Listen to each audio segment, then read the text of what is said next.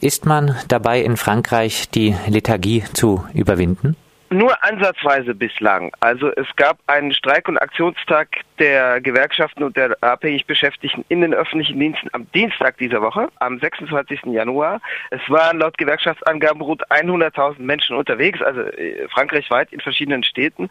Das ist jetzt nicht ein, nicht ein unvergesslicher äh, Etappensieg der Gewerkschaften. Es gab Aktionstage in den öffentlichen Diensten, da waren nicht 100.000, sondern äh, von einer halben Million an aufwärts unterwegs in der, in der jüngeren Vergangenheit noch. Nichtsdestotrotz ist es natürlich an und für sich ein positives Zeichen, äh, dass in Zeiten, wo in den Medien äh, die ersten Seiten ausnahmslos von innerer Sicherheit, Terrorismus und Ausnahmezustand äh, beherrscht werden und wo Demonstrationen auch noch unter Genehmigungsvorbehalt stehen wegen des Ausnahmezustands, dass eine solche Mobilisierung stattfindet. Also es ist sozusagen eine Schwalbe, aber eine Schwalbe macht noch keinen Frühling. Ich möchte auch anmerken, dass es unterschiedliche Mobilisierungen waren, die zusammengeflossen sind, die aber trotzdem unterschiedlicher Natur sind. Also es gab äh, vor allem drei Ursachen für die Mobilisierung. Das eine ist äh, die generelle äh, Unzufriedenheit mit dem äh, langsam wachsenden bzw. stagnierenden Einkommen in allen öffentlichen Diensten. Das kam zusammen zweitens mit Widerständen gegen sogenannte Reformen in einigen einigen Sektoren. Das trifft insbesondere für die Schulen zu, wo die Mittelstufe, das Collège, wie man in Frankreich sagt, also das die Mittelstufe ist hier als Gesamtschule organisiert, also wo die Mittelschule äh, reformiert werden soll, aber auch bei den Krankenhäusern, vor allem im Großraum Paris, ähm, in den öffentlichen Krankenhäusern, wo die Arbeitszeit sogenannt reformiert werden soll, also zu Lasten, zu Ungunsten der Beschäftigten, da geht es um weniger Freizeitausgleich. Und das Dritte, du hast es angesprochen, der dritte Aspekt war die Mobilisierung der Taxifahrer, was ja eigentlich eine Mobilisierung von prekarisierten Kleingewerbetreibenden ist, äh, weil die Mehrzahl der Taxifahrer sind Eigentümer ihrer eigenen also einmal Eigentümer ihrer Lizenz und dann Eigentümer ihres Fahrzeugs oder von wenigen Fahrzeugen. Also die durch die äh, wachsende und durch den Gesetzgeber begünstigte Konkurrenz äh, gegen äh, tatsächlich gegen durch Billiganbieter äh, gegen die äh, sozusagen ähm, aufgebracht werden. Was äh, das Ganze überschattet ist tatsächlich die bis zu diesem Vormittag anhaltende Mobilisierung der Taxifahrer. Das ist also sozusagen die dynamischste, sich zum Teil auch in äh, militanten Zwischenfällen entladende Mobilisierung äh, im Augenblick. Die hat sozusagen auch die Mobilisierung der Lohnabhängigen, also der Staatsbediensteten in den öffentlichen Diensten ein bisschen überschattet, weil äh, sie, weil es da zu mehr Zwischenfällen kam und weil diese Mobilisierung auch anhält. Also auch heute früh campieren noch äh, die, die verbleibenden Protestierenden am, an einem der Stadtausgänge von Paris an der Porte Maillot.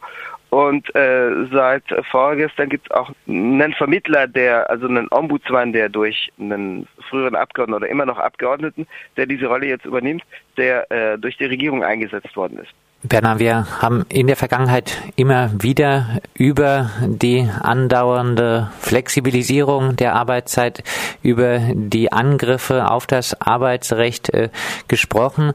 Sprechen diese Mobilisierung jetzt dafür, dass äh, Hollande diese ganzen Schritte nicht mehr äh, ganz so widerstandsfrei vollziehen kann?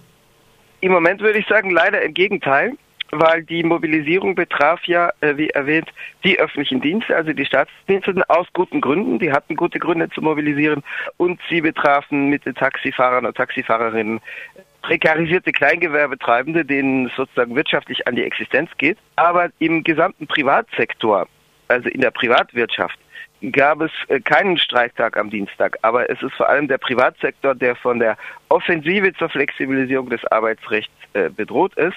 Äh, und da häufen sich auch die Ankündigungen gerade auch Anfang dieser Woche, weil die sogenannte Badinter-Kommission, also eine Kommission, die im Herbst eingesetzt worden ist im September ähm, zur Reform des Arbeitsgesetzbuches, zur grundlegenden Reform des Arbeitsgesetzbuches. Die übergab ihren Untersuchungsbericht an den Premierminister und seit Montag, also seit Anfang dieser Woche, häuften sich tatsächlich auch die Debatten, äh, die in den öffentlichen Medien rüberschwappen über die kommende Reform des Arbeitsgesetzbuches. Also die regierungsoffizielle Ankündigung vom Premierminister Manuel Valls und von Präsident François Hollande sind offiziell beruhigend. Es wird gesagt, also es wird der generellen Arbeitszeitregelung nicht an den Kragen gehen und es wird auch dem unbefristeten Arbeitsvertrag, dem CDI, nicht an den Kragen gehen. Ich meine, das ist ein guter Witz, weil der CDI ohnehin zwar noch theoretisch die rechtliche Norm ist, aber praktisch erfolgt die Mehrzahl der Anstellungen im Moment nicht mehr im unbefristeten Vertrag, sondern in äh, Zeitverträgen und befristeten Verträgen. Also theoretisch ist der unbefristete Vertrag die Norm, faktisch ähm, wird die Mehrzahl der Einstellungen nicht äh, nach dieser Norm vorgenommen. Und was die Arbeitszeit äh, betrifft, so gibt es äh, die etwas härtere Gangart, zumindest auf verbaler Ebene von Wirtschaftsminister äh, Emmanuel Macron, der ein lupenreiner Neoliberaler ist, ein ehemaliger Geschäftsbanker, äh, der sagt, äh, ich würde gern der Arbeitszeitregelung, also die vorsieht, dass durchschnittlich, es geht hier um eine auf Jahresmaßstab berechnete Durchschnittsnorm und nicht um eine äh, Woche für Woche geltende Norm, durchschnittlich beträgt die Arbeitszeit ja derzeit 35 Stunden durchschnittlich. Das heißt nicht, dass jede Woche 35 Stunden gearbeitet werden soll, sondern der Gesetzgeber sagt, im Jahresdurchschnitt soll es auf einen Mittelwert von 35 Stunden hinauslaufen. Das kann heißen, eine Woche 27, eine Woche 42 Stunden, je nach Vereinbarung äh, im Betrieb und das kann auch vom Arbeitgeber angeordnet werden. Also die, die gesetzliche Mindestnorm lautet nur, dass der Arbeitgeber mindestens sieben Tage vorher ankündigen soll, äh, ob man sozusagen ähm, im oberen oder im unteren Bereich des Flexibilitätsbandes liegt in der kommenden Woche. Also Macron sagt, er will generell dieser Regelung zu Leibe rücken, sodass es also auch bedeuten könnte, dass eben mehr als 35 Stunden im Wochenschnitt über das Jahr verteilt vereinbart werden können. Also bislang ist es ja so, dass zwar mehr gearbeitet werden kann, im Jahresmaßstab als durchschnittlich 35 Stunden, das aber halt was dann über diese 35 Stunden im Jahresmittel hinausgeht.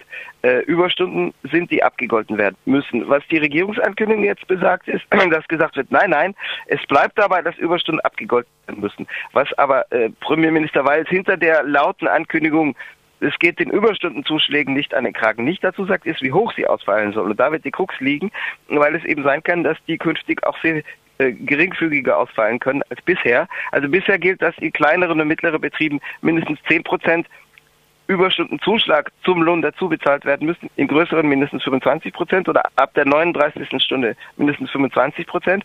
Und äh, was jetzt aber völlig offen gelassen wird, ist, also es soll dabei bleiben, dass es einen Zuschlag geben soll, aber wie hoch der ausfallen soll, das wird völlig offen gelassen. Und das ist äh, sozusagen das große Feld, wo die Regierung jetzt hineinstößt und wo wahrscheinlich Verschlechterungen sich ankündigen.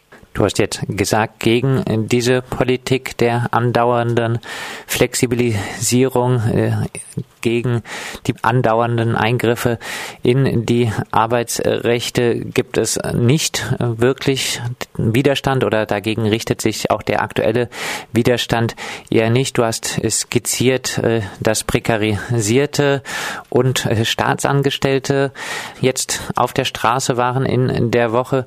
Gibt es denn irgendwelche Hoffnung, dass die Spaltung überwunden werden kann? Der Lohnabhängigenschaft. Also kurzfristig äh, sieht es eher schlecht aus, weil äh, sektorenübergreifende soziale Bewegungen im Moment eher Mangelware sind die Lohnabhängigen im öffentlichen Dienst oder die Staatsbediensteten hatten natürlich völlig recht, dass sie ihren Streik und Aktionstag am Dienstag hatten. Aber im Privatsektor deutet sich keine vergleichbare Dynamik im Augenblick an. Die Gewerkschaften protestieren natürlich äh, gegen die Regierungspläne. Selbst die rechtssozialdemokratisch geführte CFDT, also der zweitstärkste Dachverband hinter der CGT, hat verbal ein bisschen aufgemuckt und hat also angekündigt am Dienstag, hat gesagt, die Lohnabhängigen brauchen aber eine gewisse Sicherheit. Das heißt, sie müssen auch wissen, äh, wie hoch Überstundenzuschläge ausfallen können. Da braucht es eine Norm und so. Also selbst die haben ein bisschen rumgemosert, obwohl sie normalerweise auf Regierungslinie liegen. Das ist der zweitstärkste Dachverband, der mit einigen, äh, mit der Spitze einiger DGB-Gewerkschaften in Deutschland gut verbändelt ist.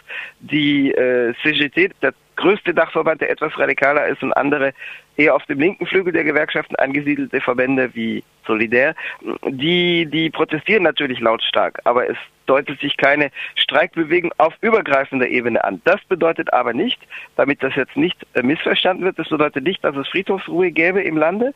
Es gibt eine kommunistische oder neostalinistische Website, die relativ viel Sachen zu sozialen Bewegungen macht. Die heißt San, San Pas das ist der Titel eines Lieds aus der Pariser Kommune von 1871.